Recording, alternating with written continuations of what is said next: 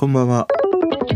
今日はね、あの、福山雅治の福のラジオ。これがすごい良かったですね。思わずね、涙してしまいました。まあやっぱちょっとなんか弱ってるんかなと思うほどなんだけど、今日のね、福のラジオの中で、足の悪い母親と福山雅治のライブに行ったと。で、その時のね、ライブ会場の運営のね、スタッフの方の案内というものがものすごくね、丁寧でね、優しかったみたいな、そんなね、エピソードを話してたの。で、その話というものがなんかすげえ良くてね、もう70だったかな、80過ぎの母親と一緒にね、ライブに行きたい、楽しみたい。でも、ライブ会場というものはさ、階段があるとかね、席がガチャガチャしてるとかさ、そういうこともあるからね。でもちゃんとね、そのライブ会場のね、スタッフの人が案内をしてくれたというね、そのなんか当たり前というその優しさがね、いや、いいなっていうふうにね、思わせられた、そんなね、今日のラジオでしたね。もうなんか、俺のね、この小物感にね、思わずらっきょうを食べてしまいました。つまりさ、もうそういうところだなっていうふうにね、思いました。で、今日はね、勝俣チャンネルを見てて、彼がさ、お笑い界の人たちをプロレスラーに例えて話をしてたのね前田明との対談なんだけどそれがすごいこう的確でね。いや俺もそれがしたいっていうことで今日はね花の98年組それ以降のデビュー組の女性シンガー限定ということでね昭和のプロレスラーに例えてみたいということをねやっていきます。この方角のではバブル世代端っこの僕が完全テレワークで家でばかり過ごすようになりその日その時に聞いて心震わせてくれた方角を紹介してくれる番組です。苦しい方角好きな方ポチッと番組フォローよろしくお願いします。また深夜には真夜中の雑談と称した方角以外のトークも上げてますのでそちらも合わせてねお聞きくださいませ。で今日見たねその勝俣チャンネルのプロレスラーの例えというものはねいやすごい的確なんだよ。で前田明がねすごいその勝俣の芸能界の生き残り方みたいなものにすごいね尊敬しているというのがそういうものを見せていてどうやってるのかみたいなそんな話をしてたのね。で勝俣が結局自分はそのプロレスをずっと見てきたから芸能界の仕組みみたいなものそれをねプロレスラーに例えて考えてたりするんですよっていうね。でしかもそういう話っていうのは今回その初めてするということでねそれを見てたんだけどそれがさすごいなんか的確な分析をねしてるなっていうふうに思ったの。まあざっとね紹介するとまずさジャイアント馬場これは萩本欽一だと王道だと。アントニオ猪木ビートたけしですね。まあお笑いをね破壊していくというね。でジャンボ鶴田これは志村けんだと王道を継承しているという。で天竜源一郎島田紳介長州力明石家さんま橋本真也雲南長野正宏トンネルズ武藤敬司所ジョージ。そしてこれがねうまいなと思ったのが藤波辰巳タモリにね例えてました。まあ他にもねラッシャー木村は鶴瓶とかさ大仁田淳はね出川のてっちゃんとかダチョウ倶楽部みたいなさそんな話をしていてで勝俣本人は誰なのかっていうふうにね話をしてて俺はアニマル浜口を目指したいっていう要は気合だ気合だ気合だって言ってねみんなをこう明るくするそういうポジションのタレントでありたいみたいなね話をしていていやすげえよく考えてるなっていうふうにねちょっと感心してしまったんだよね。でまあその詳細はねあの概要欄にリンク貼っておきますのでそちらからね興味がある人は見てもらえたらいいと思うんだけど俺もさプロレスね大好きだからやっぱりねちょっと98年組花の子の98年デビュー組以降の女性ミュージシャンそこに限定してプロレスラーに当てはめていきたいとね思います。もうねプロレス好きじゃない人は全くわからんというねことだと思うんだけど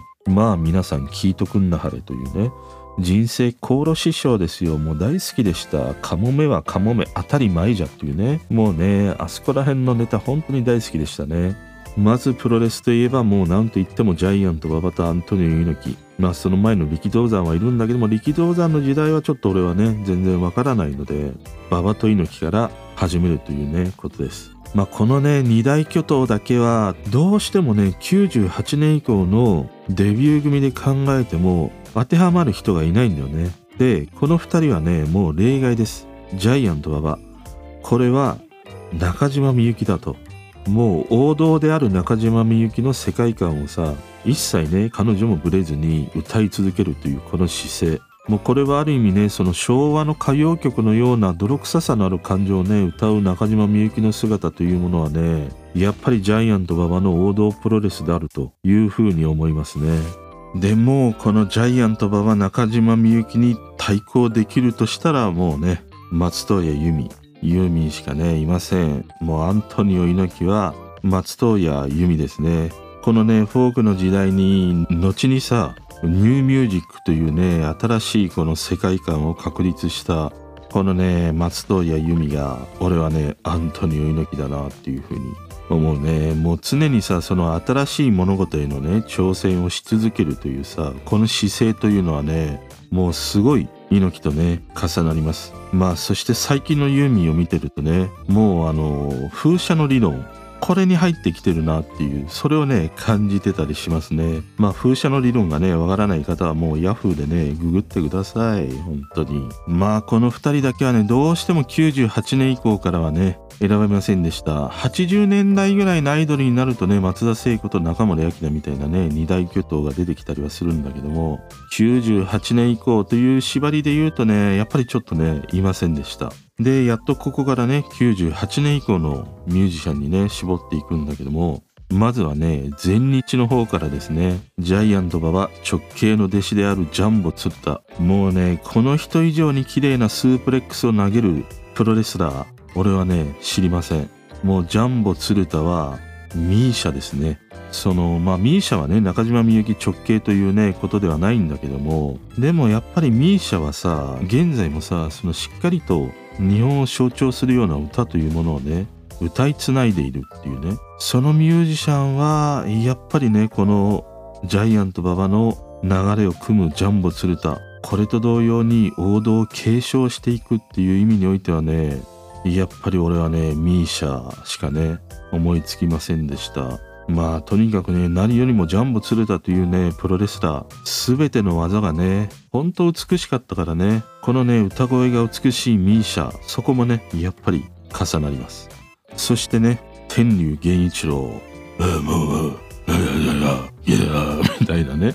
もう何言ってんだかわからないみたいなさ魔界のね巣窟から出てきたような声のねこの源さんですね。天竜源一郎はね松高ちゃんです。まあえっていうね松たか子は97年のねデビュー組なんだけどもちょっと1年はね許してくださいこれは。まあ天竜はやっぱりね相撲というこの国技ここからプロレスに入ってきたというねこともあってなんかそこがこの松高ちゃんのね歌舞伎の家に生まれてこうして女優業歌手業みたいなものをこなす姿というものはね俺は天竜とダブりますね。このミスター女優松たか子。そして天竜はねミスター女子プロ神取忍をねフルボッコにしたというねことがありましたからね。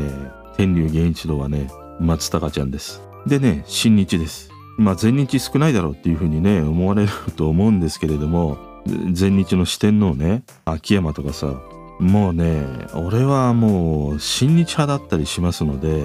このね全日の四天王時代というものはもう全くわからないんだよね。だからもうちょっと全日ファンの方ここら辺でねお許しください。むしろさ全日のレスラーでねこうして例えてもらったらねすげえもう即ね聞きに行きますから是非ね全日のレスラーで当てはめてみてください。で新日ですね。まずは藤波辰巳ドラゴンですね。勝俣チャンネルでもねまあうまいこと藤波辰巳はタモさんだという風にね例えてたんだけど俺はね藤波辰巳は綾香です。最近もね綾香のトークをあげたんだけどもとにかくね彼女はどんな歌をもう歌いこなすねこのテクニックがすごいというねミュージシャンだなというふうに思いました。まあプロレスラーの中でもねもうテクニックナンバーワンと言ったら藤波辰巳だったりもするからね。もうその敵の技をねすぐに吸収し自分の技へと昇華するというね。まあ有名なところだと長州力の逆サソリとかねありましたからね。もう毎回毎回自分の技のようにね当たり前のようにやってたりしましたからね。このねテクニックの凄さそしてある種のこうオールマイティーさというものがね綾香と重なりますね。で藤波といえば革命戦士長州力もう飛ぶぞっていうねおなじみのね長州力です。もうこれはね誰からも文句が出ないというふうにね思います。長州力は椎名林檎です。この次々にさ新しくも古い様式美みたいなものをねポップスに持ち込んできたこの椎名林檎。この破壊なくして創造なしみたいなね。まあこれは橋本真也の言葉なんだけどもまさにねこの時代の長州力というのはね全てを破壊したらしいね。ムーブメントを作り出したというのはねこのね椎名林檎の東京事変とも重なったりもするしね。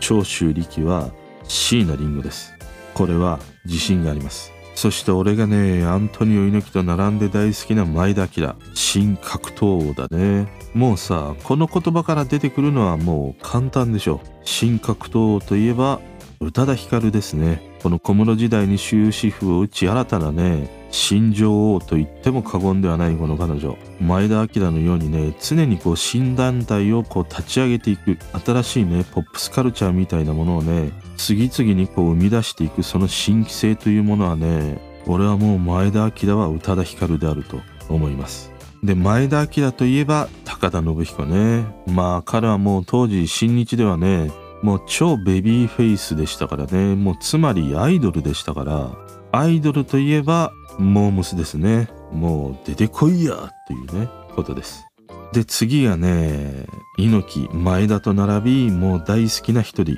橋本真也。もう愛してやみませんね。この人間味あふれるね彼の言動。そしてねこの泥臭い戦いというものはさ俺はもうレスラーというよりも人としてねこの橋本真也がねもうすげえ大好きでした。やんちゃだしね。こんなねその子供心を忘れない橋本真也。これと重なるのはやっぱり同じくね